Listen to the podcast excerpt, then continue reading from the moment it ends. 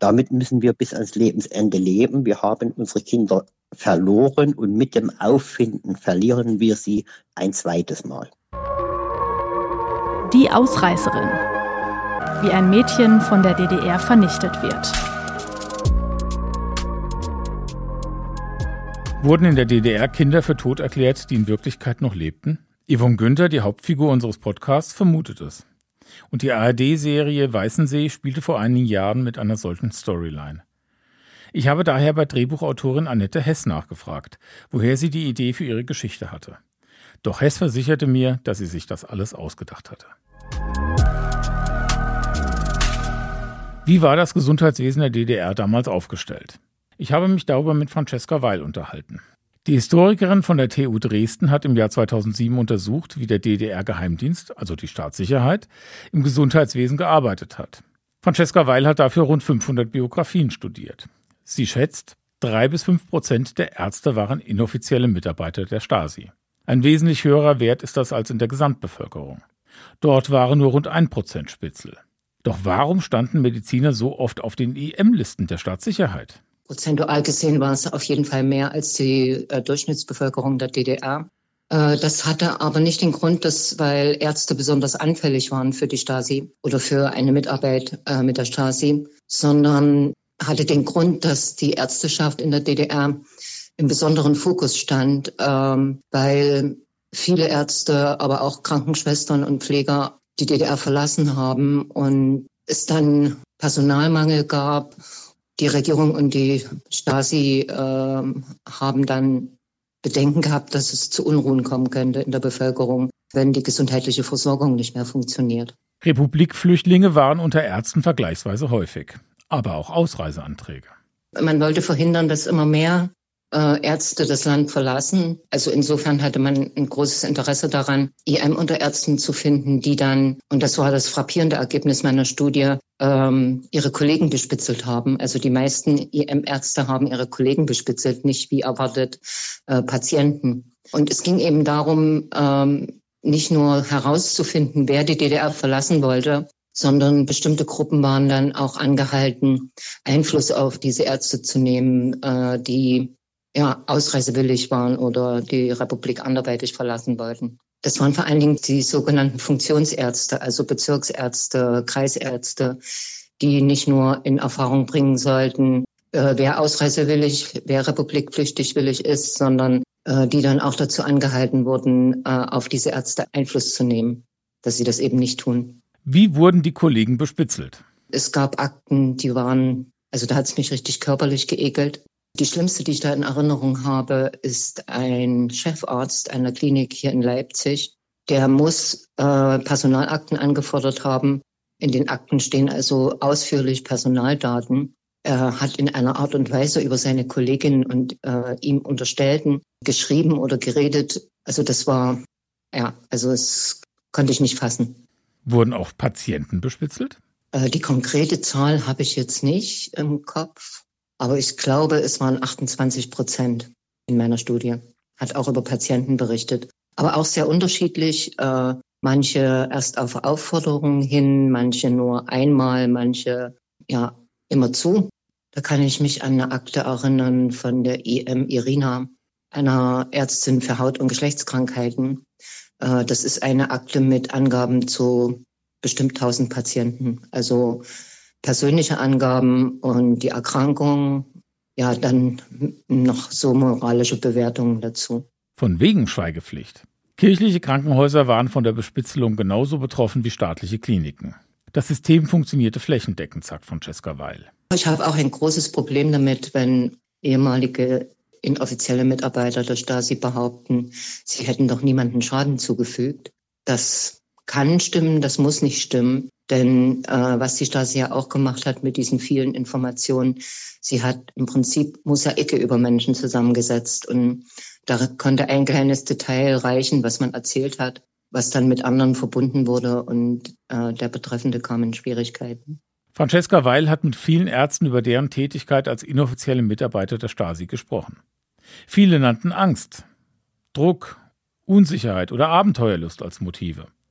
Doch wie viele zeigten Reue? Also es ist von Scham die Rede gewesen. Also die Behauptung, man hätte ja niemanden geschadet, das war die meisten, also ich rede jetzt von diesen 21, mit denen ich gesprochen habe. Und äh, Scham wurde formuliert, ja. Aber nicht von allen. Aber Reue in dem Sinne nicht, nee. Also es haben doch eine ganze Reihe sozusagen die Mitarbeit oder Zusammenarbeit mit der Stasi gekündigt. Das ist ganz unterschiedlich gelaufen. Zum einen sind sie nicht mehr zu den Treffen gegangen. Äh, zum anderen haben sie nur Dinge erzählt, äh, die die Stasi nicht interessiert hat. Zum anderen, es gab auch Fälle, in denen die Stasi die Zusammenarbeit gekündigt hat. Also wenn einer zu viel Geld wollte oder eben maßlose materielle Ansprüche an die Stasi gestellt hat, dann wurde er nicht mehr für glaubwürdig gehalten. Halten wir fest. Auch in der DDR waren Ärzte keine Halbgötter in Weiß. An der Uni Magdeburg läuft zurzeit sogar ein Forschungsprojekt zum Thema der gestohlenen oder für tot erklärten Kinder. Dabei geht es auch um Zwangsadoption. Die Forscher sichern Originalakten in den Archiven vieler Behörden. Für die juristische Fakultät der Uni Rostock hat Heidrun Budde die Verstrickung von Gesundheitswesen und Stasi näher beleuchtet. Ihre Recherchen beginnen mit einem Hinweis und einer Jahreszahl. 1969. Ja, also ich befasse mich ja schon sehr lange mit DDR-Forschung und habe da auch sehr unterschiedliche Zeitzeugenkontakte. Und äh, ich habe auch Kontakte bekommen zu Zeitzeugen mit Insiderwissen und die haben mir den Hinweis gegeben, dass es einen vorgetäuschten Säuglingstod organisiert seit 1969 gegeben haben soll. Warum?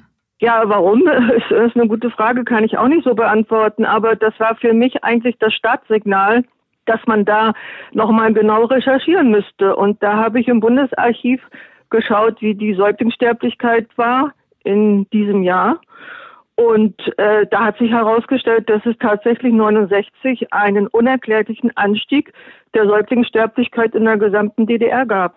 Es war für mich auffällig, dass man im April 1970 da extra eine Tagung angesetzt hat vom Ministerium für Gesundheitswesen der DDR. Und da hat man nun versucht, diese ganzen Ursachen herauszufinden. Es muss ja irgendwie Gründe gehabt haben, dass diese Säuglingssterblichkeit so hoch war. Und äh, für mich war wichtig die Auskunft, dass man diese Ursachen nicht ermitteln konnte. Das äh, erschließt sich mir nicht. Also warum eigentlich nicht? Wenn es eine bestimmte Krankheit gewesen wäre, hätte man das ja herausfinden können. Aber es blieb offen. War das nur ein statistischer Zufall? Oder wurden die Daten gezielt manipuliert? Also das weiß ich nicht. Für mich war diese Auskunft, dass es diese unerklärliche Erhöhung der Säuglingssterblichkeit gab, das Signal, dass es sich lohnt, hier weiter zu recherchieren. Also ich habe dann nicht diese Säuglingssterblichkeitsrate nochmal für die nächsten Jahre angeschaut, sondern ich habe mir dann überlegt, wie könnte ich Manipulationen auf der Spur, auf die Spur kommen und äh, ja, und da habe ich mir dann ein Konzept entwickelt und bin dann ganz zielgerichtet vorgegangen. Ja, also ich bin ja Juristin und äh, habe mir dann angeschaut, wie war eigentlich die Rechtslage. Die DDR war ja auch, hatte ja auch eine Rechtsordnung und wenn ein Baby schon in der Klinik verstorben ist, dann äh, gab es bestimmte Formalien, die eingehalten werden mussten. Und das habe ich mir erstmal angeschaut, nochmal rückblickend, wie war das eigentlich? Dann äh, musste man eine Sterbeanzeige äh, an das Standesamt geben äh, und man musste einen Totenschein ausfüllen. Und es gab so bestimmte Vorgaben und das habe ich dann erst mal angeschaut und dann bin ich ins Stadtarchiv Rostock gegangen und habe mir diese Sterbeanzeigen, die von der Klinik an das Standesamt gegeben wurden, äh, genau angeschaut. Und zwar für die Jahre 69, 70, 75 und 79. Und da sind mir erhebliche Widersprüche aufgefallen. Welche Widersprüche hat sie in den Sterbeanzeigen entdeckt? Also da ist zum Beispiel, dass Kinder oder Neugeborene mit einem sehr geringen Gewicht von 900 Gramm angeblich kilometerweit erfolgreich transportiert wurden. Das war überhaupt nicht möglich. Das war nicht technisch möglich und auch nicht medizinisch möglich. Nicht 1969. Also hier im Bezirk Rostock hatte man erst 1982 einen Transportinkubator für Babys, die 1500 äh, Gramm gewogen haben. Aber in den Akten steht, dass man ein Baby mit 900 Gramm Geburtsgewicht angeblich kilometerweit transportiert hat. Und dann hat das Kind sogar noch drei Tage gelebt. Das ist absurd. Das, das geht nicht. Viele Angaben fehlten. Und es deutet manches darauf hin, dass Dokumente nachträglich verändert wurden oder dass Sterbeanzeigen schon vor dem eigentlichen Todesfall angelegt wurden. In ihrem sehr lesenswerten Buch Verstorbene Babys in der DDR beschreibt Heidrun Budde das Gesundheitswesen des sozialistischen Staates als schlecht ausgestattet. Die Krankenwagen waren unbeheizt und schlecht gefedert. In Rostock zum Beispiel fehlte bis 1982 ein Transportinkubator. Und doch wurden angeblich viel zu kleine Säuglinge kilometerweit bis zur Uniklinik transportiert, ehe sie dort starben. Die Uniklinik Rostock äh, war wichtig in diesem Zusammenhang. Also wer manipuliert, macht Fehler. Und sie kommen dieser Sache nur auf der Spur, wenn sie nach diesen Fehlern suchen. Und ich habe jetzt die Uniklinik Rostock hier ins Visier genommen, weil meiner Meinung nach die Unikliniken hier eine Rolle gespielt haben. Und es gab ja sehr viele Unikliniken. Das war ja nicht nur Rostock, Dresden, Leipzig, äh, überall gab es Unikliniken. Ich habe den Verdacht, dass da der Zugang der Staatssicherheit auch zu den Unikliniken besonders äh, geeignet war, äh, da Ärzte für sich zu gewinnen. Ich habe das dann ja auch in dem Teil über die Ärzte, die ich da genau angeschaut habe, aufgeschrieben. Bude fragt, haben diese dokumentierten Babytransporte tatsächlich stattgefunden? Oder hatte das alles nur eine Alibi-Funktion für vorgetäuschte Todesfälle, die nicht am Geburtsort geschehen durften? Ein schlimmer Verdacht. Ja, dass es also äh, inszenierte Unterlagen, also manipulierte Unterlagen sind und äh, dass diese Transporte irgendwie dazu dienten, um den öffentlichen Anschein zu wahren. Also es gab ja auch die Kommission zur Senkung der Kinder- und Säuglingssterblichkeit in der DDR, die offizielle Seite. Man musste jeden Säuglingssterbefall rechtfertigen. Und das war die offizielle Seite. Und dazu brauchte man Unterlagen. Und die mussten beschafft werden. Und das haben meiner Meinung nach Unikliniken besonders äh, abgesichert. Heidrun Budde stieß auf Eltern, die die offiziellen Berichte über den Tod ihrer Kinder nicht glaubten. Genau wie Yvonne Günther. Als ich noch an der Universität gearbeitet habe, habe ich sehr viele Telefongespräche gehabt. Ich habe sehr viele persönliche Gespräche gehabt. Und da ist mir also die große Verzweiflung der Eltern besonders in Erinnerung, denn sie suchen und es ist sehr, sehr schwer, in diese Vorgänge einzudringen. Und was mir besonders aufgefallen ist, das ist diese eisige Wand des Schweigens der damalig Eingebundenen. Also sie wehren alles ab. Ich bekomme auf meine Fragen und meine Widersprüche überhaupt keine Antworten.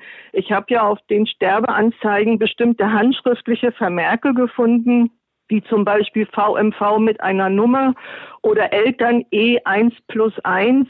Niemand ist bereit, darüber irgendetwas zu sagen. Und das finde ich unerhört, dass die ehemaligen Verantwortlichen sich einfach wegducken können. Niemand äh, will sich erinnern daran. Also ich habe alles versucht. Ich habe auch mit dem äh, mit der Vereinigung der Standesbeamten Kontakt aufgenommen, weil ich überall rumgefragt habe, was heißt denn nun VMV auf einer Sterbeanzeige eines Neugeborenen? Heißt das vielleicht Vormundschaftsverzeichnis? Denn wenn die Kinder nur auf dem Papier gestorben sind, in Anführungsstrichen, dann waren sie ja noch da und sie brauchten einen Vormund, denn das rechtliche Verhältnis zu den Eltern war mit dem angeblichen Tod ja beendet. Aber da kommt man überhaupt nicht weiter. Ich habe kein Vormundschaftsverzeichnis finden können. Ich habe niemanden gefunden, der mir sagt, ob das nun wirklich VMV Vormundschaftsverzeichnis heißt oder wie sich das erklärt. Ich habe dann sehr merkwürdige Auskünfte von einer Standesbeamtin bekommen. Das war widersprüchlich. Äh, man kommt einfach nicht weiter. Es ist dann, als wenn man gegen eine Betonwand läuft. Seit wie vielen Jahren versucht Heidrun Budde herauszufinden, wofür das Kürzel VMV steht? Also angefangen habe ich mit der Recherche 2009. Da habe ich den Hinweis bekommen und dann habe ich die ganzen Unterlagen gesichtet. Ich habe das genau analysiert. Ich habe mir Übersichten gefertigt, habe mir diese VMV-Nummern aufgeschrieben, habe festgestellt, dass dann äh, eine Schreibmaschine bestimmte Angaben gemacht hat und das Kind weiblich war, das da angeblich verstorben ist. Später hat man das durchgestrichen. Daraus wurde Stefan, ein Junge, dass bei mir die Frage aufgetreten ist, ja, hat man diese Sterbeanzeigen vorgefertigt? Denn der Schreiber wusste nicht, ob das ein Junge oder ein Mädchen war, aber der Schreiber wusste, welche Berufe die Eltern hatten. Das ist doch alles auf, aufzumerken, da ist aufzumerken und da sind doch Fragen und ich kriege diese Fragen einfach nicht beantwortet. Also sie schweigen, das sagt mir keiner. Warum schweigt selbst die Rostocker Unimedizin?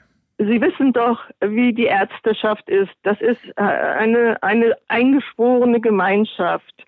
Und äh, solche unangenehmen Fragen, ja gut, da äh, kriegt man dann die Antwort oder bekommt man die Antwort, die Krankenakte ist vernichtet, da 30 Jahre sind um. Ja, dann können sie gar nichts machen oder die Unterlagen sind nicht mehr da. Dann ist der gute Wille da, man möchte ja Auskunft geben und wünscht mir auch viel Erfolg, aber sagt, die Unterlagen sind nicht mehr vorhanden. Und die Ärzte, die damals tätig waren, sind auch nicht mehr da. Dann kommen sie auch nicht weiter. Nehmen wir an, es wurden tatsächlich Todesfälle vorgetäuscht. Wer könnte dahinter stecken? Naja, neben den Unterlagen ist ja eine ganz wichtige Frage, wie die Ärzteschaft eingebunden war. Denn jeder würde sofort einwenden, ja, es geht ja gar nicht, da müssten ja Ärzte und Krankenschwestern mit eingebunden sein und wie soll denn das funktioniert haben? Das wäre doch öffentlich geworden. Das sind die Einwände, die man hört. Und da habe ich mir dann die Mühe gemacht, bei der Unterlagenbehörde für die äh, Staatssicherheit, für die ehemalige Staatssicherheit nachzuforschen, ob es Hinweise gibt, dass Ärzte möglicherweise in diese Machenschaften eingebunden waren. Und da bin ich auch fündig geworden. Es gibt eine Akte über einen Oberarzt, einen ehemaligen Oberarzt der Universitätsfrauenklinik, da sind sehr interessante Aufträge erfasst, die er bekommen hat zur Neugeborenenstation der Universitätsklinik. Und da fragt man sich natürlich, was hat ein Geheimdienst mit der Neugeborenenstation der Universitätsklinik zu tun? Sie waren sehr daran interessiert, nach Informationen zu bekommen, ob über Sterbefälle geredet wurde oder welches Verwaltungsverfahren bei den Sterbefällen anzuwenden war. Das war für mich sehr auffällig. Budde entdeckte in Rostock einen Oberarzt, der gerne mit der Stasi zusammenarbeitete. Nicht, weil er dazu genötigt wurde, sondern weil er sich offenbar vom Interesse des Geheimdienstes geschmeichelt fühlte. Der Mann sollte vor allem über Todesfälle auf der Neugeborenenstation berichten. Was ich so besonders an diesem Vorgang fand, dass dieser Arzt sich geschmeichelt fühlte und in seiner Persönlichkeit bestätigt fühlte, dass er angesprochen wurde von dem Geheimdienst, dass er mitarbeiten sollte. Also die Aufwertung seiner eigenen Person. Das wird ja heute immer im Nachhinein sehr gerne behauptet, dass sie alle erpresst wurden und eigentlich gar nicht wollten. Aber es gibt auch ganz andere Seiten der Zusammenarbeit. Die Staatssicherheit interessierte sich offenbar ganz gezielt für Vorgänge auf der Rostocker Neugeborenenstation. Dabei war der DDR-Geheimdienst für die Überprüfung solcher Arbeit an der Uniklinik gar nicht zuständig. Das wäre eigentlich eine Sache der Klinikleitung, des Kreisarztes oder des Ministeriums für das Gesundheitswesen. Welches Interesse hatte der Geheimdienst also ausgerechnet an Todesfällen auf einer Babystation? Die Stasi hatte eigene hauptamtliche Ärzte und die wiederum enge Kontakte zum militärmedizinischen und zum zivilen Sektor. Streng geheim, versteht sich. Ich habe Personalakten von Ärzten, hauptamtlichen Ärzten angeschaut, weil mich interessiert hat, wie wurde man eigentlich Arzt bei der Stadtsicherheit. Also es ist ja nicht so wie heute, dass es eine Ausschreibung gibt, sondern es äh, war alles streng geheim. Also keiner wusste, wie kann ich denn Arzt der Stadtsicherheit werden.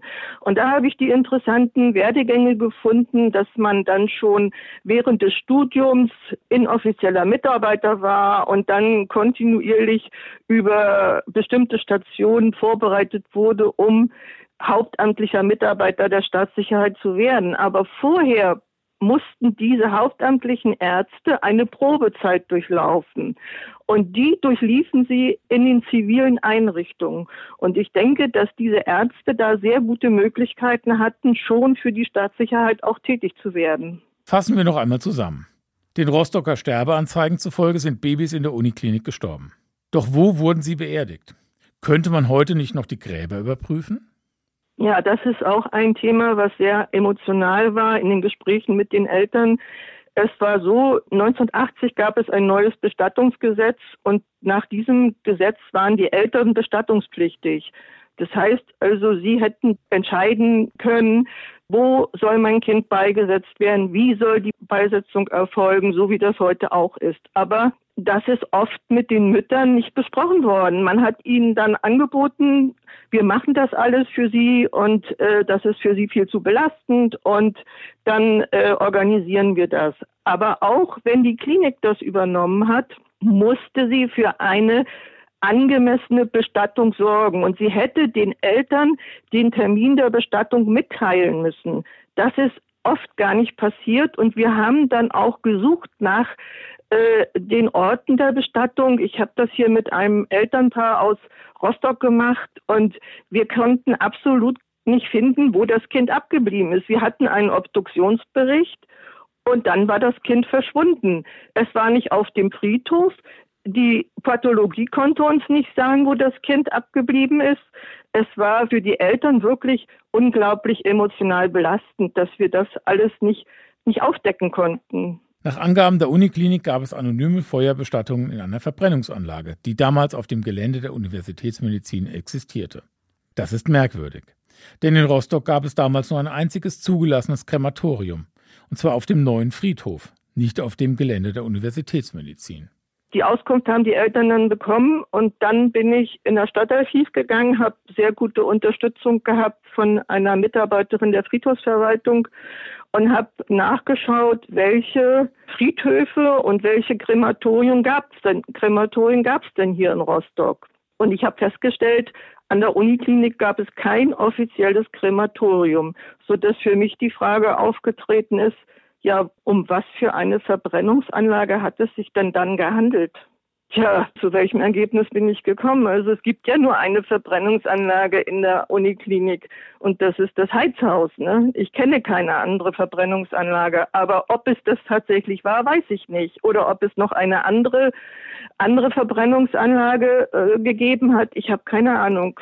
Verbrennungen auf dem Klinikgelände wären aber in jedem Fall illegal gewesen. Ja, man hätte es nur im Krematorium des Friedhofs durchführen dürfen. Es gab Vorschriften und auch eine Verstreuung der Asche, so wie das da dargestellt wurde, war erst 82, glaube ich, möglich, aber auch nur auf Flächen des Friedhofes. Und ich habe keine Erkenntnis, dass es da einen Friedhof gegeben hat in der Nähe der Uniklinik. Das wüsste ich nicht. Also ist mir nicht bekannt und habe ich auch im Stadtarchiv nicht gefunden. Heidrun Buddes akribische Recherchen legen den Verdacht nahe.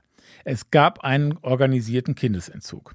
Möglicherweise ins gut bezahlende Ausland oder zugunsten der Funktionäre der Diktatur. Das ist die spannendste Frage, die wir leider immer nicht beantworten können, selbst wenn die Zweifel so groß sind, dass ich sage, das stimmt alles hinten und vorne nicht in den Vorgängen, dann ist die Frage, ja, wo ist denn das Kind abgeblieben? Und da kommen wir einfach nicht weiter, weil wenn die Kinder dann noch da waren, brauchten sie einen Vormund. Das heißt, das Jugendamt muss dort irgendwie tätig geworden sein. Es muss dann eine Registratur gegeben haben und irgendwo müssen die Kinder ja dann behütet worden sein, äh, irgendwo müssen sie abgeblieben sein. Aber wo, das ist die große Frage, die wir nie beantworten konnten. Im Lauf der Jahre haben sich zahlreiche verzweifelte Eltern an Heidrun Budde gewandt.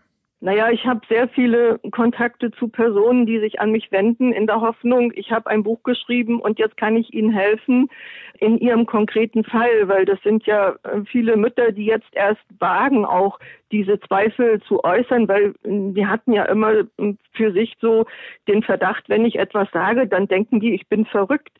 Aber dadurch, dass jetzt bekannt wird, dass es mehrere Fälle, also sehr viele Fälle gibt, wo Eltern Zweifel haben, da trauen sich die Menschen erstmal diese Zweifel zu äußern, auch öffentlich zu äußern. Und ähm, ja, ich kann da nicht mehr weiter recherchieren. Ich kann da immer nur Hilfe geben. Wenden Sie sich an die Friedhofsverwaltung, wenden Sie sich an das Standesamt, versuchen Sie den Totenschein zu finden. Und wenn Sie dann alle Unterlagen zusammen haben und sagen, das kann alles nicht stimmen, ja, dann ist die Frage, und wo ist mein Kind? Und dann muss ich leider sagen, das kann ich Ihnen auch nicht beantworten. Ist das nicht wahnsinnig deprimierend, dass nach so vielen Jahrzehnten die Folgen der Diktatur noch immer nicht aufgearbeitet sind? Das ist sehr deprimierend. Und ich finde das auch unerträglich, dass die Eltern so ich sag mal, im Stich gelassen werden. Es gibt zwar viele Organisationen und auch äh, Initiativen, die sich ja nur beschäftigen mit der DDR und mit dem Unrecht, was da passiert ist, aber dieses Thema wird irgendwie blockiert und ich weiß nicht warum. Die Eltern brauchen diese Hilfe und sie brauchen auch die Unterstützung. Das ist ganz wichtig, weil sie werden mit diesem Verlust und mit dieser Vergangenheit einfach nicht fertig. Ich habe das gesehen, die Frauen haben immer noch geweint, weil das das ist im Hinterkopf. Das das äh, kann man nicht einfach so äh, hinten runterschieben. Das ist ein ganz schwieriges Thema und äh, die Verantwortlichen von damals sind arrogant. Also ich denke da an einen Arzt, der von einer Mutter zur, Ver äh, zur Rechenschaft gezogen wurde und dann ganz arrogant gesagt hat, verklagen Sie mich doch, Sie können es nicht beweisen. Die wissen ganz genau, die ganzen Schweinereien sind streng geheim gelaufen. Es wird niemals ein Dokument auftauchen, wo drauf steht, wir nehmen Mutter XY ihr Kind durch einen vorgetäuschten Tod weg. Das ist absurd. Wer so etwas glaubt, hat von der DDR keine Ahnung. Die haben das streng geheim und mündlich angeordnet. Und das kann man heute nur ganz schlecht nachweisen. Mein einziger Hoffnungsschimmer waren diese Fehler bei den ganzen Manipulationen, weil wer Fehler macht, wer manipuliert, macht Fehler. Und damit kann man erstmal Fragen aufwerfen. Aber wenn man dann keine Antworten bekommt, dann fragt man sich wirklich, ob das alles umsonst war. Bleiben wir bei unserem Gedankenspiel, dass der Tod von Babys nur vorgetäuscht wurde. Was könnte das Motiv gewesen sein? Mit dieser Frage habe ich mich auch befasst. Warum sollte die DDR oder sollten die SED-Funktionäre so etwas getan haben? Was könnte für ein Motiv dahinter stecken? Und äh, da habe ich auch ganz interessante Ansätze gefunden. Ähm, Sie wissen ja sicherlich, dass die DDR über 33.000 politische Häftlinge in den Westen verkauft hat, in Anführungsstrichen damit genug politische Häftlinge zur Verfügung standen, haben sie aus unbescholtenen Bürgern welche gemacht. Auch darüber habe ich etwas veröffentlicht. Und die DDR brauchte Westgeld. Die Gier nach Devisen war enorm. Und ich kann mir gut vorstellen, dass es einen Babyhandel gegen Devisen gegeben hat. Aber, und das große Aber ist, wir müssten es beweisen. Ich habe ein Sonderkonto gefunden bei der Versorgungseinrichtung des Ministerrates der DDR. Dieses Sonderkonto war eine Außenstelle der Staatssicherheit. Und über dieses Sonderkonto müssen erhebliche Summen geflossen sein. Also 1990 war da noch über eine Million Mark drauf. Die Belege, die für dieses Sonderkonto wurden jährlich vernichtet. Und ich frage mich, welche, entschuldigen Sie bitte den Ausdruck, aber dreckigen Geschäfte sind über dieses Sonderkonto gelaufen. Auch Babys ins Ausland ich weiß es nicht. Man müsste da weiter nachforschen. Ich habe Kontakt zu einer Mutter, die Zwillinge geboren hat und die auch nach dem einen Zwilling sucht, der angeblich verstorben ist. Hier war auffällig in der Geburtsanzeige, dass es für die Zwillinge bei der Staatsbürgerschaft den Eintrag gab 3300 also eine Zahl hinter DDR, Staatsbürgerschaft DDR mit, mit Schreibmaschine und dahinter war die Zahl 3300 handschriftlich vermerkt. Bei dem Kind, das bei den Eltern verbleiben durfte, war hinter der Nummer ein Minuszeichen. Bei dem anderen Kind, das verstorben sein soll, war dieses Minuszeichen nicht. Und ich frage mich, was bedeutet diese Zahl 3300? Ist es ein Auslandscode, dass die Kinder beide für, Entschuldigung, in Anführungsstrichen Export vorgesehen war und man hat dann doch der Mutter ein Kind gelassen? Das ist eine offene Frage. Niemand, niemand antwortet darauf. Können sich nicht erinnern, wissen sie nicht, keine Ahnung, was diese Zahl bedeutet. Es ist immer das gleiche Spiel. Sie wissen, niemand weiß etwas. Doch hätte eine Diktatur nicht viel einfachere Möglichkeiten gehabt, widerspenstigen Eltern die Kinder zu entziehen? Nein, dazu muss man das Rechtssystem der DDR sich vor Augen führen. Sie müssen immer davon ausgehen, diese Diktatur hatte zwei Seiten. Eine offizielle Seite, die ja schön zu lesen ist, wenn Sie die Verfassung lesen oder das Arbeitsgesetzbuch der DDR, das sind alles wunderbare Gesetze und, äh, und Rechtsvorschriften. Und daneben gab es eine streng geheime Seite die im Panzerschrank aufbewahrt wurde. Und diese streng geheime Seite hat die offizielle Seite konterkariert.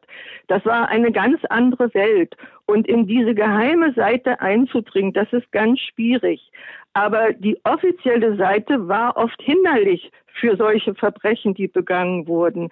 Also es gab eine, eine klare Vorgabe in den Rechtsvorschriften, wer ein Kind entziehen wollte, musste eine begründete Klage vorm Familiengericht einreichen. Das Jugendamt musste diese Klage einreichen. Dann wurde das im Familiengericht beraten und entschieden. Und dann äh, hieß es entweder, das Kind bleibt bei den Eltern oder wegen äh, großer schuldhafter Verletzung der Pflichten wird das Kind entzogen und ins Kinderheim eingewiesen. Dieses ganze Verfahren konnte ausgehebelt werden, indem man einen Tod vorgetäuscht hat. Dann brauchte man weder eine Klage noch ein Verfahren. Das war eine einfachere Möglichkeit, Eltern das Kind zu entziehen.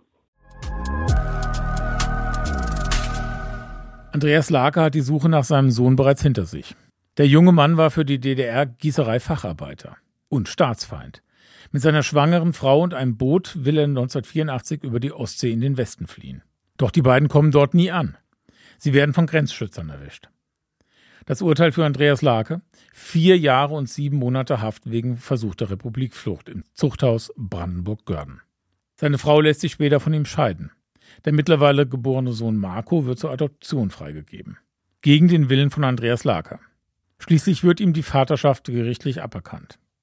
Es wird fast drei Jahrzehnte dauern, ehe er seinen Sohn wiedersieht. Dem Kind erzählt man unterdessen, seine Eltern hätten es nie gewollt. Ich habe dann nach der Wiedervereinigung meinen Sohn versucht zu finden, habe dann knapp 28 Jahre gebraucht, mit Hilfe der Medien und natürlich mit ganz vielen Betroffenen oder nicht Betroffenen Unterstützer, die im Facebook oder auf anderen sozialen Netzwerken meine Suche geteilt haben, ist es mir gelungen, nach 28 Jahren meinen Sohn wiederzufinden. Man muss sich den heute 63-Jährigen, der in Bautzen lebt, wohl als die hartnäckigste Nervensäge von ganz Sachsen vorstellen. Denn Hilfe von Behörden erhält er kaum. Also ich habe ja auch wöchentlich beim Jugendamt angerufen, habe um Kontaktaufnahme gebeten, habe gebeten, dass ein Brief weitergeleitet wird. Ja, man kann sagen, eigentlich äh, hatten wir ja gar keine Rechte. Nach dem Einigungsvertrag sind ja diese Adoptionen der Bundesrepublik gleichgesetzt worden und somit hatten wir auch keinerlei Rechte, nach unseren Kindern zu suchen und auch keine Auskunftsrecht. Als Andreas Lark im Jahr 2013 seinen verlorenen Sohn Marco endlich wiederfindet, ist seine Freude zunächst riesig. Und doch bleibt ein bitterer Beigeschmack. Also ich kann wieder nur dazu sagen, ich habe meinen Sohn gefunden und trotzdem sind wir keine Familie. Das heißt, es wird nie wieder eine Familie werden und damit müssen wir bis ans Lebensende leben. Wir haben unsere Kinder verloren und mit dem Auffinden verlieren wir sie ein zweites Mal. Einst waren die Lakes eine Familie. Eine Schicksalsgemeinschaft, die gemeinsam aus der DDR fliehen und sich im Westen ein neues Leben aufbauen wollte. Doch 28 Jahre später sind Vater und Sohn einander fremd. Das wird nie so werden. Das kann ich Ihnen jetzt wirklich so sagen, wie es ist. Äh, Sie müssen sich vorstellen, mit der Geburt des Kindes war es ein Lebensstrang. Aufgrund des Eingreifens der ehemaligen DDR sind diese Lebensstränge auseinander gegangen und immer wieder verzweigt. Es wird nie wieder ein Lebensstrang werden, sondern wenn er mal parallel zueinander läuft und es gibt Berührungspunkte, dann haben wir mehr erreicht, wie wir uns haben wünschen können. Und so ist es auch bei ganz vielen, mit denen ich in Kontakt stehe, dass man sich mal zum Geburtstag trifft, mal anruft oder einfach mal so kommuniziert miteinander. Aber es wird nie eine Familie. Ich höre den Satz meines Sohnes immer noch. Zwei Familien und doch keine. Doch trotz aller Repressalien, Andreas Lake ist auch nach dem Mauerfall in Ostdeutschland geblieben. Ich bin gebürtiger Leipziger, wohne jetzt zurzeit in Bautzen aufgrund familiärer Umstände. Und ich kann Ihnen sagen, ich wollte nach der Wiedervereinigung die DDR nicht verlassen. Aus dem einfachen Grund, wenn wir alle gehen, wer soll das Unrecht dann noch aufzählen? Lake gründet im Jahr 2013 die Interessengemeinschaft Gestohlene Kinder der DDR. Die ehemalige Betroffene betreut und versucht, Schicksale aufzuklären. Mittlerweile hat der Verein rund 4000 Mitglieder und ein breites Netzwerk von Informanten. 2013, nach dem Auffinden meines Sohnes, habe ich mich entschlossen, den Betroffenen eine Plattform zu geben und habe diese Gruppe über Nacht gegründet. Abends mit zwei Mitgliedern und frühs waren wir schon weit über 700 Mitglieder. Lake und sein Team helfen bei der Recherche und bei der Sichtung von Unterlagen, begleiten Betroffene bei Behördengängen, unterstützen bei der Trauerarbeit. Zumeist geht es um Zwangsadoption, aber nicht nur. Beim Gründen dieser Gruppe äh, war es mir nicht bewusst, muss ich dazu sagen, dass es so ein großes Spektrum hat. Äh, ich habe es damals gemacht, um den Menschen eine Plattform zu geben, weil ich bis dahin eigentlich der Meinung war, ich bin so ein Einzelfall, muss ich ehrlich sagen. Erst nach dem Wiederfinden meines Sohnes äh, ist mir bewusst geworden, dass es ganz viele Menschen gibt, die das gleiche Schicksal haben. Und circa zwei Jahre später nach Gründung der Gruppe äh, ist das Thema Säuglingstod mit hineingekommen, weil es ganz viele Anfragen gab. Ich glaube, ich hatte innerhalb von einer Woche fast 400 Anfragen zu dem Thema. Und da habe ich gesagt, ich möchte bitte diese Betroffenen mit hineinnehmen. Mit Säuglingstoden sind Fälle wie der von Yvonne Günther gemeint.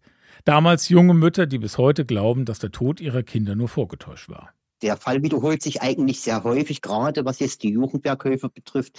Diese jungen Muttis äh, sind im Fokus der Staatssicherheit gerückt, äh, waren natürlich auch nicht in der Lage, im sozialistischen Sinne die Kinder zu erziehen. Laut Gesetz waren sie aber verpflichtet, die Kinder im sozialistischen Sinne zu erziehen. Und hier hat natürlich der Staat massiv eingegriffen. Wie recherchiert er? Also als allererstes haben wir sogenannten Fahrplan, nennen wir es mal so rum. Was können die Betroffenen selber machen? Welche Unterlagen kann man wo beantragen? Gibt es diese Unterlagen noch? Welche Archive sind dazu zuständig oder dafür zuständig, da sie Unterlagenbehörde, äh, Staatsarchiv äh, und die ganzen Archive erstmal diese Unterlagen anfordern? Sind diese Unterlagen vorhanden? Kann man uns die in Kopie zusenden? Ein Team von Mitarbeitern schaut sich dann die Unterlagen an und wenn es da Ungereimtheiten gibt, äh, informieren wir natürlich die Betroffenen drüber und besprechen weitere Vorgehensweise. Wie oft erhärtet sich der Verdacht? Ich habe gerade jetzt vor Ihnen ein Telefonat mit einem Betroffenen geführt und muss sagen, auch hier hege ich Zweifel an der Geschichte. Das heißt, ich gehe davon aus, das Kind ist gleich nach der Geburt den Eltern weggenommen worden und zwangsadoptiert.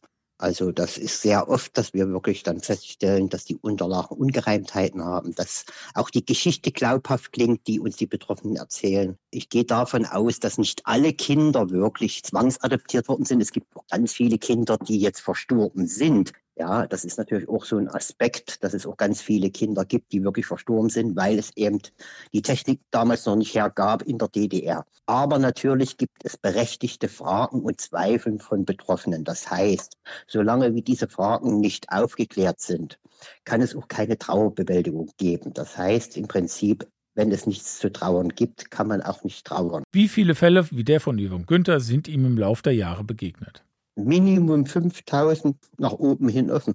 Tagtäglich erhalten wir wirklich ganz viele E-Mails, Anrufe oder Nachrichten von Betroffenen, die jetzt nicht irgendwo im sozialen Netzwerk unterwegs sind, die wirklich nur einfach unsere Homepage gefunden haben oder informiert worden sind über bekannte Verwandte, sich an uns zu wenden. Dort führen wir ganz lange Telefonate. Äh, mein Team ist tagtäglich in der Beratung unterwegs, teilweise über viele Stunden und machen das bis abends oder bis nachts hinein, diese Menschen zu beraten, um eben eine Aufklärung zu bekommen. Wir machen das alle ehrenamtlich. Alle Fahrten, alle Veranstaltungen, alles, was dazugehört, finanzieren wir mit einer Handvoll Betroffenen oder Unterstützer. Zu seinen Informanten gehören auch ehemalige Stasi-Mitarbeiter. Wie oft zeigten diese Reue? Eigentlich gar nicht die schieben dann immer die Schuld auf andere und auf das System. Sie waren ja nur systemtreu und haben das nur umgesetzt, was zum Teil natürlich auch richtig ist, aber auch jeder Mensch hat im Kopf zum Nachdenken und Unrecht da, niemals zu rechtwerten, auch nicht mit solchen Aussagen der ehemaligen Stasi-Mitarbeiter. Die glauben zum Teil heute noch dran, wenn man mal so ein bisschen äh, das verfolgt, diese Treffen der ehemaligen Stasi-Mitarbeiter und so weiter und so fort. Gibt ja noch Militärtreffen, gibt ja immer noch. Es gibt ja immer noch diese Vereinigungen, wo man sich zusammenschließt, wo man sich hochleben lässt. Ja, man ist sich keiner Schuld bewusst. Man sagt immer, wir wären Verbrecher gewesen gegen das System der ehemaligen DDR und somit wäre es alles rechtens, was mit uns gemacht worden wäre und ist. Was haben Mütter und Väter falsch gemacht, denen ihre Kinder entzogen wurden? Es gab ja so einen kleinen Markt auf Kinder. Das heißt, die Kinderheime der ehemaligen DDR waren ja prasselnd voll. Aber alles mit Kindern ab drei Jahre. Es gab so gut wie keine Säuglinge, die zu einer Adoption freigegeben waren. Der Bedarf an Kleinkindern war natürlich sehr hoch, die kein Wissen über ihre Herkunft hatten. Ich sage jetzt mal ganz kurz ein Beispiel. Äh, die DDR war ja sehr sozial, was die kinderreichen Familien betraf oder diese Förderung von Familien. Und wenn natürlich jemand, der hochgestellt gewesen ist, kinderlos geblieben ist, gehörte er nicht zu dieser Gilde und war außerhalb dieser Gemeinschaft. Und deswegen war der Bedarf an Kindern auch so hoch, an Neugeborenen. Auch Lake glaubt, dass der Tod von Kindern vorgetäuscht wurde. Die Familie war das Vorzeigeobjekt der ehemaligen DDR. Das heißt, man hat es in allen Richtungen versucht zu fördern, natürlich im sozialistischen Sinne. Ja, es ging los mit, äh, in den Schulen gab es AGs, die Eltern haben sich gemeinsam getroffen. Das ging im Kindergarten schon los und ging dann bis zur Lehre hin. Und wenn man natürlich kein Kind hatte, war man da nicht mit drinne. Und das war für viele nicht gerade vorteilhaft, weil die DDR war natürlich bedacht, so viel junge Menschen zu haben, wie nur möglich ist. Wir hatten ja plus 16,8 Millionen Einwohner und diese Zahl sollte ja nicht nach unten gehen. Wie schätzt er die Geschichte von Yvonne Günther ein? Könnte der Tod von Chris und Norman nur vorgetäuscht gewesen sein? Ich teile ihre Zweifel und glaube auch, dass in ihrer Geschichte was dran ist. Ihre ganze Vergangenheit spricht dafür und auch ihre Lebensgeschichte spricht dafür, dass da etwas von staatlicher Seite manipuliert wurde. Viele Unterlagen von Yvonne Günther sind heute verschwunden. Wurden nach der Wende viele Patienten- und Jugendakten vernichtet? Wir haben ganz viele, ich sage mal immer wieder, mit der Schwangerschaft ist ja eine Aktenkette losgegangen. Und die müsste eigentlich auch lückenlos sein. Aber wir erleben natürlich ganz viel, dass da große Lücken drin sind. Gerade was pathologische Befunde sind. Wenn ein Kind verstorben ist, es muss ja pathologisch untersucht werden. Es gab ja das Gesetz dazu. Bis zum zwölften Lebensjahr mussten Kinder, die versterben und lebend auf die Welt gekommen sind, pathologisch untersuchen. Da sind Pathologiebefunde weg. Oder es sind Kliniken angegeben, die diese Pathologie angeblich durchgeführt haben. Die hatten aber gar kein Institut dafür. Aber es gibt ganz viele Ungereimtheiten. Und natürlich sind die auch sehr lückenhaft. Welche Chance hat Yvonne überhaupt, das Schicksal ihrer Zwillinge noch aufzuklären? Es sind sehr viele Jahre vergangen. Die Menschen hätten vielleicht schon mal viel früher anfangen müssen. Das muss ich leider vielen Menschen sagen, die sich an uns wenden. Aber die Hoffnung, Fälle aufzuklären, gibt es immer noch. Wir haben immer wieder mal Fälle, wo wir sagen, hier konnten wir den Betroffenen weiterhelfen, wir konnten ihre Fragen beantworten. Und sei es, dass das Ergebnis auf dem Friedhof endet, denn jedes Ergebnis ist ein gutes Ergebnis und besser wie kein Ergebnis. Und deswegen kann ich immer nur Sachen weitermachen, solange wie es Fragen gibt. Diese Fragen werden immer wieder kommen. Das ist auch nicht so, dass man sagen kann, ich höre jetzt auf damit. Diese Fragen kommen immer wieder und holen ein ein. Man muss diese Fragen beantwortet haben. Erst dann kann man auch mit der Aufarbeitung beginnen. Andreas Lake kämpft für die Einrichtung einer DNA-Datenbank von Adoptiveltern, Adoptivkindern und Verdachtsfällen.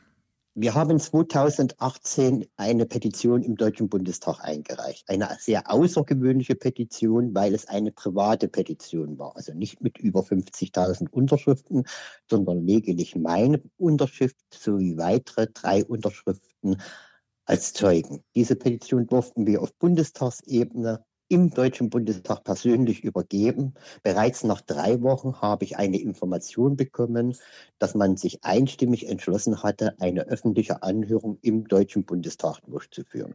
Circa zwei Monate nach Übergabe der Petition hat diese öffentliche Anhörung im Deutschen Bundestag stattgefunden, im Beisein Vertreter der Bundesregierung, der zentralen Adoptionsstellen sowie alle Abgeordneten des Deutschen Bundestags waren anwesend und konnten uns Fragen stellen. Roland Jahn war anwesend, äh, Christian Sachse war anwesend, Dr. Christian Sachse war anwesend, äh, die Frau Arps war anwesend. Also ganz viele Experten waren da geladen worden.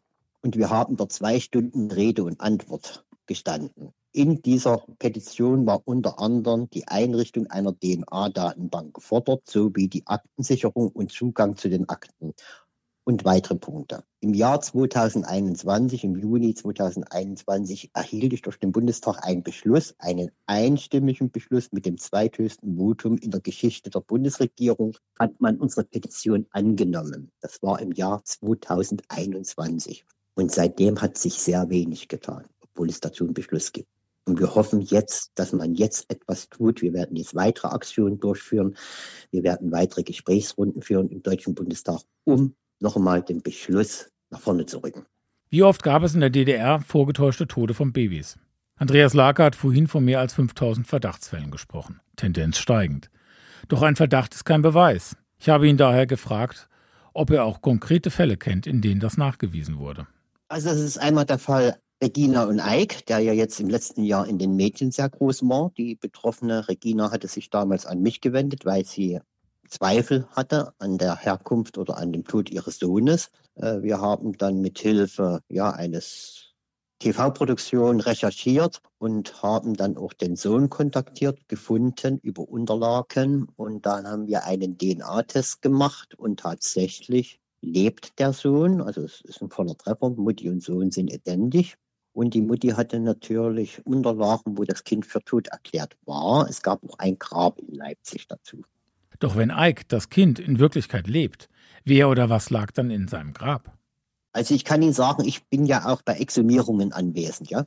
Das heißt, wenn Menschen das wünschen und sich an unsere Organisation wenden, äh, fahre ich auch zu Exhumierungen hin oder veranlasse das auch oder unterstütze das. Ich war unter anderem in Dresden bei einer Exhumierung dabei. Dort hätte eigentlich ein Kleinstkind liegen müssen und wir haben dort Gegenstände, Knochen sowie Sachen in der Größe 164 gefunden. Nichts von Kleinkind, sondern von einem Erwachsenen.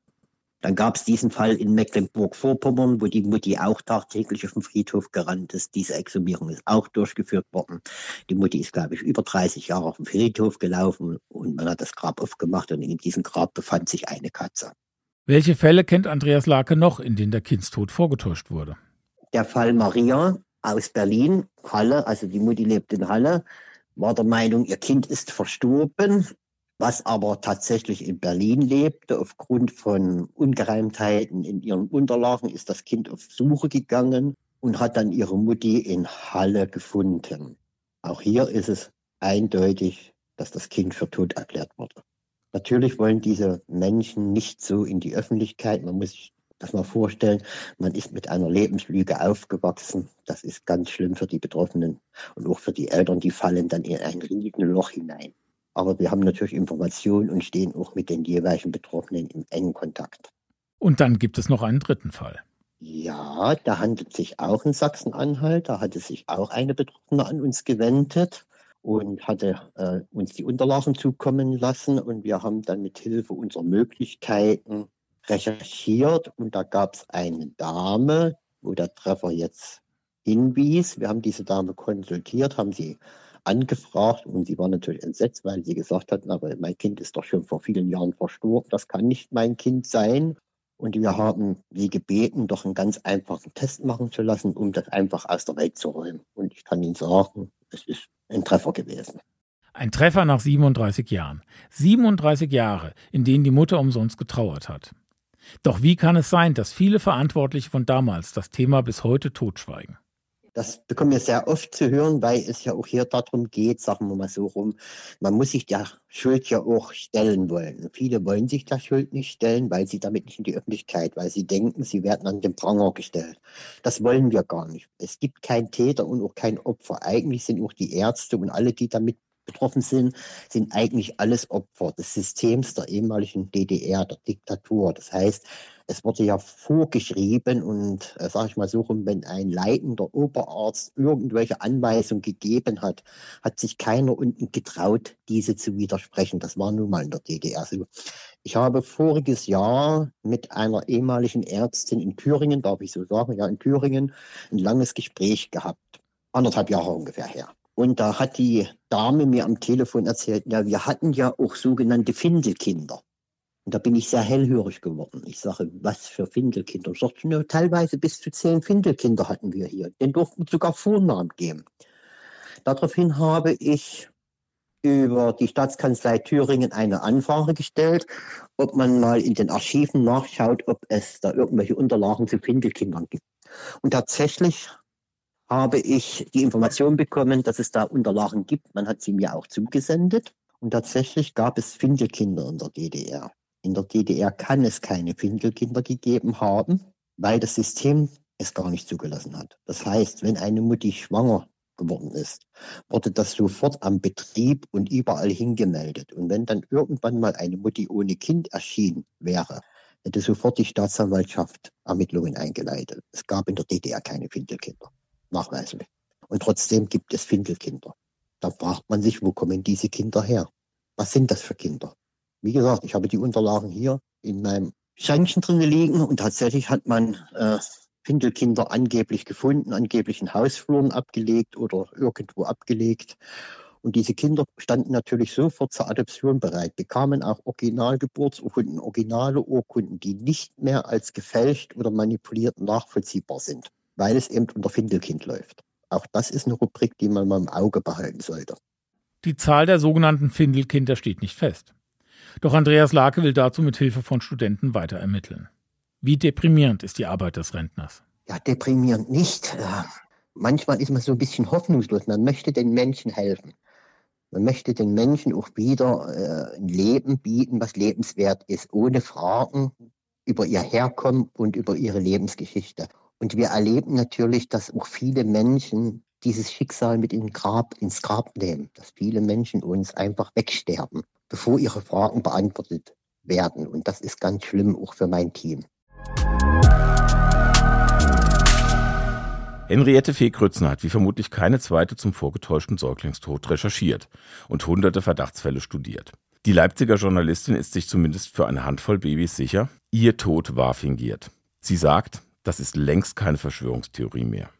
Die Geschichte von Regina und ihrem totgeglaubten Sohn Eike etwa wurde von Krützner erst 2021 aufgedeckt für die RTL-Doku-Serie Entrissen. Mutter und Sohn hatten fast 37 Jahre nichts voneinander gewusst. Zwei Menschen, die 37 Jahre eine Lüge ihres Staates geglaubt hatten und nun vor den Trümmern ihres Lebens stehen. Rützner sagt, sie habe mehrere ähnliche Schicksale begleitet. Und wie ist das mit Chris und Norm, den Zwillingen von Yvonne Günther? Rützner, die auch über die junge Ausreißerin geforscht hat, sagt, sie sei sich nach langem Aktenstudium quasi sicher, dass die Tode nur vorgetäuscht waren. Ihre Erklärung? Ein Kindesentzug sollte die Babys in vermeintlich stabilere, systemtreue Familien bringen. Der vorgetäuschte Säuglingstod wiederum sollte verhindern, dass die jungen Mütter später nach ihren Kindern suchen.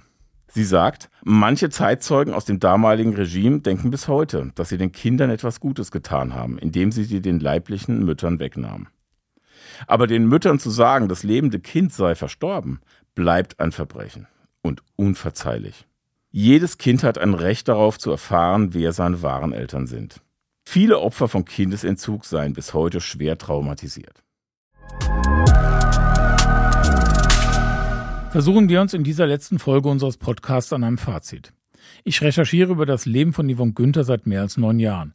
Und vermutlich wird mich dieser Fall noch mindestens weitere neun Jahre beschäftigen. Denn immer wieder tauchen neue Zeitzeugen auf, neue Quellen, neue Enthüllungen. Dinge, mit denen ich nie gerechnet habe. Und in die ich euch hier nur einen kleinen Einblick geben konnte. Aber ist es nicht traurig, dass ein Mensch mehr als drei Jahrzehnte nach dem Untergang der DDR noch immer um Gerechtigkeit kämpfen muss? und vielleicht nie erfahren wird? Vermutlich wird sich kaum einer der Erzieher, die in Torgau und anderen Kinderheimen junge Menschen gefoltert haben, dafür je verantworten müssen. Und vermutlich wird Yvonnes Suche nach Chris und Norman, ihren Zwillingen, niemals enden. Ich weiß nicht, ob die beiden heute noch leben oder ob sie in jener Nacht auf den 22. Februar 1989 tatsächlich tot zur Welt kamen. Aber ich verstehe, warum Yvonne an der offiziellen Darstellung des Krankenhauses zweifelt. Vermutlich konnten Chris und Norman nie das Licht dieser Welt erblicken. Aber vielleicht, ja vielleicht, tauchen in vielen Jahren irgendwo zwei junge Männer auf und sagen, wir wurden in jener Nacht im Paul-Gerhardt-Stift in Wittenberg geboren und wir suchen unsere Mutter. Wie geht es Yvonne Günther heute? Die junge Frau ist gleich nach dem Ende der DDR nach Westdeutschland gezogen und lebt heute in Erlenbach im Odenwaldkreis. Zurück in ihre Heimat wollte sie nie. Doch auch im Westen verlief ihr Leben alles andere als rosig. Beruflich blieb vieles auf der Strecke. Vielleicht auch, weil sie ihre Zeit in den Jugendwerkhöfen zunächst im Lebenslauf angeben musste. Und unter den psychischen und physischen Folgen der damaligen Folter leidet sie bis heute. Das zieht mich sehr runter sogar, wenn ich an Torgo denke. Also kommen viele Emotionen hoch. Wie gesagt, ich muss alleine damit fertig werden. Da ist kein Mensch da, der mir da hilft und sagt, hey, klopft mir auf die Schulter, das schaffen wir schon. Oder ich habe Bandscheibenvorfälle, Arthrose, sehr schwere Arthrose, Nierenschädigung, durch Torgau. Ich habe meine zwei Nieren arbeiten nicht mehr richtig. Ich hatte sieben Jahre eine Nierenschiene und äh, die musste laufend gewechselt werden. Aber was hat Ihre Erkrankung mit Torgau zu tun? Durch das Sport. Winter draußen mussten wir mal mit kurzen Turndress Sport machen. Und äh, wir haben halt viel im Kalten auch verbracht, egal ob wir gefroren haben oder nicht. Da hat keiner gesagt, ey, zieh dir mal eine Jacke über. Nee, nee, das gab's nicht. Uh Mach dich warm mit Sport. Und dann die Zelle halt, ne? Ich war ja lange in der Zelle. Kalt. Yvonne sagt, die DDR habe ihr Leben geraubt. Vom Berufsleben her wäre das ganz anders gelaufen. Vielleicht hätte ich studieren können. Ich hätte, also dumm bin ich jetzt nicht so, ne? Also, aber ich hätte halt gerne schon was gemacht aus meinem Leben. Ich wäre vielleicht auch gar nicht mehr hier in Deutschland, vielleicht wäre ich nach Amerika ausgewandert. Also es sind alles so Sachen, aber die Chance hat man mir nie gegeben. Also ob es krankheitlich jetzt war, wegen Torgau oder eben, weil ich meinen Beruf nie äh, ausüben durfte, den ich wollte. Auch schulisch, wo ich abbrechen musste mein ganzes Leben haben die versaut. Die haben mir mein ganzes Leben genommen. Dafür gibt's keine Entschädigung. Das kann mir nie wieder gut machen jemand also. Und traurig ist, dass ich das heute noch, heute noch nach 30 Jahren oder 35 Jahre noch immer hinterherrenne, noch kämpfen muss, immer noch nichts habe, wo ich sage jetzt, ich kann endlich damit abschließen, kann mal damit in Ruhe leben. Ich kämpfe ja heute noch, ob es vom Versorgungsamt ist, bei, muss ich zu dem Gutachten, zu dem Gutachten. Ich war bei vier verschiedene Gutachten, sitze da vier Stunden lang. Das ist eine Massenarbeit für mich. Es ist einfach nur erschreckend, dass so viel äh, Bürokratie noch äh, hier steht, obwohl die wissen, was wir eigentlich als junges Mädchen oder Menschen durchgemacht haben und uns heute noch rechtfertigen müssen dafür. Ja, und Beweise noch dafür geben müssen von dem damaligen. Das ist ja noch härter, ja. Aber wir werden da nie zum Schluss kommen. Ich weiß nicht, auf was die warten. Yvonne engagiert sich heute als Zeitzeugin, beispielsweise für ein Digitalprojekt der Gedenkstätte geschlossener Jugendwerk auf Torgau. Dieses erhielt vor kurzem den renommierten Grimme Online Award. Und manchmal träumt sie noch immer von ihrer Jugend. Ich muss auch Tabletten nehmen, ja. Das hält mich im Traum fest, ja. Manchmal wache ich schweißgebadet auf und habe dann diese Zelle da, diese, das kannst du nicht vergessen, diese kalten Wände. Und dann siehst du Bilder vor dir, dass der auf dich einschlägt oder du hast gar nichts gemacht, dann wachst du auf und ja, dann weine ich halt, ne? Aber das kriegst du nicht weg. Das ist, deswegen, ich werde ja behandelt. Also, das ist diese posttraumatische Belastungsstörung. Das kann ich nicht ablegen, ja. Das kommt halt, Träume kann man nicht überprüfen, ne? Ist halt da, ist nicht täglich, aber es kommt noch. Um ihre sogenannte strafrechtliche Rehabilitierung musste Yvonne viele Jahre kämpfen, obwohl sie, wie alle Torgau-Insassen, nie verurteilt worden war. Eine finanzielle Wiedergutmachung erhält sie erst seit Ende 2019 und heraus kam ein beschämend niedriger Betrag, 330 Euro, die sogenannte SED-Opferrente. Und diese wird nicht rückwirkend ausgezahlt. Und ich habe so manchmal so das Gefühl, dass sie darauf warten, dass wir alle sterben, weil es da um viel Geld geht, ne? Also um so Entschädigung. Ich finde es ja toll, dass überhaupt sowas gemacht wird. Also das finde ich richtig toll. Die sind nicht verpflichtet, uns das zu geben, ist ganz klar. Aber die hätten vielleicht heute drei, vier Ingenieure mehr, wenn wir äh, die Freiheit gehabt hätten, äh, was ordentliches zu lernen, wenn sie uns die Freiheit gegeben hätten. Ne? Was haben wir davon? Gar nichts. Viele sind krank geworden, wir sind sofort in die Rente rein. Jetzt müssen wir bezahlt werden von der Rente, weil wir alle krank sind. Die meisten, zumindest zu 70 Prozent, sind alle krank, knochenkrank durch den schweren Sport. Das hätten sie sich sparen können. Und dafür ist es halt praktisch die Entschädigung, ne, denke ich mal. Auf ihre sogenannte Grundrente und den Berufsschadensausgleich wartet sie hingegen immer noch. Immerhin, Yvonne hat in den 1990er Jahren doch noch zwei Söhne bekommen. Und beide kamen kerngesund zur Welt. Yvonne sagt, sie klammere ein wenig schon richtig krank. Ich habe immer Angst. Mein erster Brief, den ich mal gekriegt habe vom Jugendamt, da steht Beistand stand da drauf für meinen Sohn. Mein erster Gedanke war, die nehmen mir mein Kind weg. Also das war mein erster Gedanke.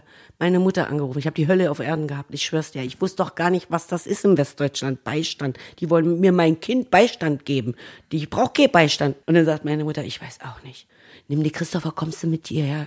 Also wir wollten uns dann schützen, automatisch, weil keiner wusste, was ist. Und dann hat die gesagt, ich soll mal da anrufen. Dann habe ich bei dem Jugendamt angerufen, dann hat die mir erklärt, was das ist. Aber erstmal hast du Panik.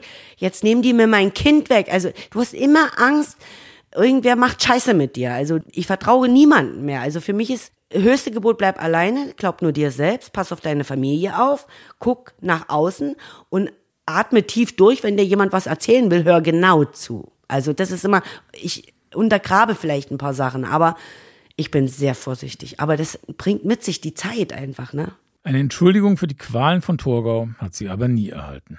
Nein, niemals. Nein. Da wird sich auch keiner entschuldigen. Ich nehme das mal so an. Der Staat jetzt, das ist ja ein neuer Staat für mich. Eigentlich entschuldigt er sich für die Sachen, die damals waren. So sehe ich das.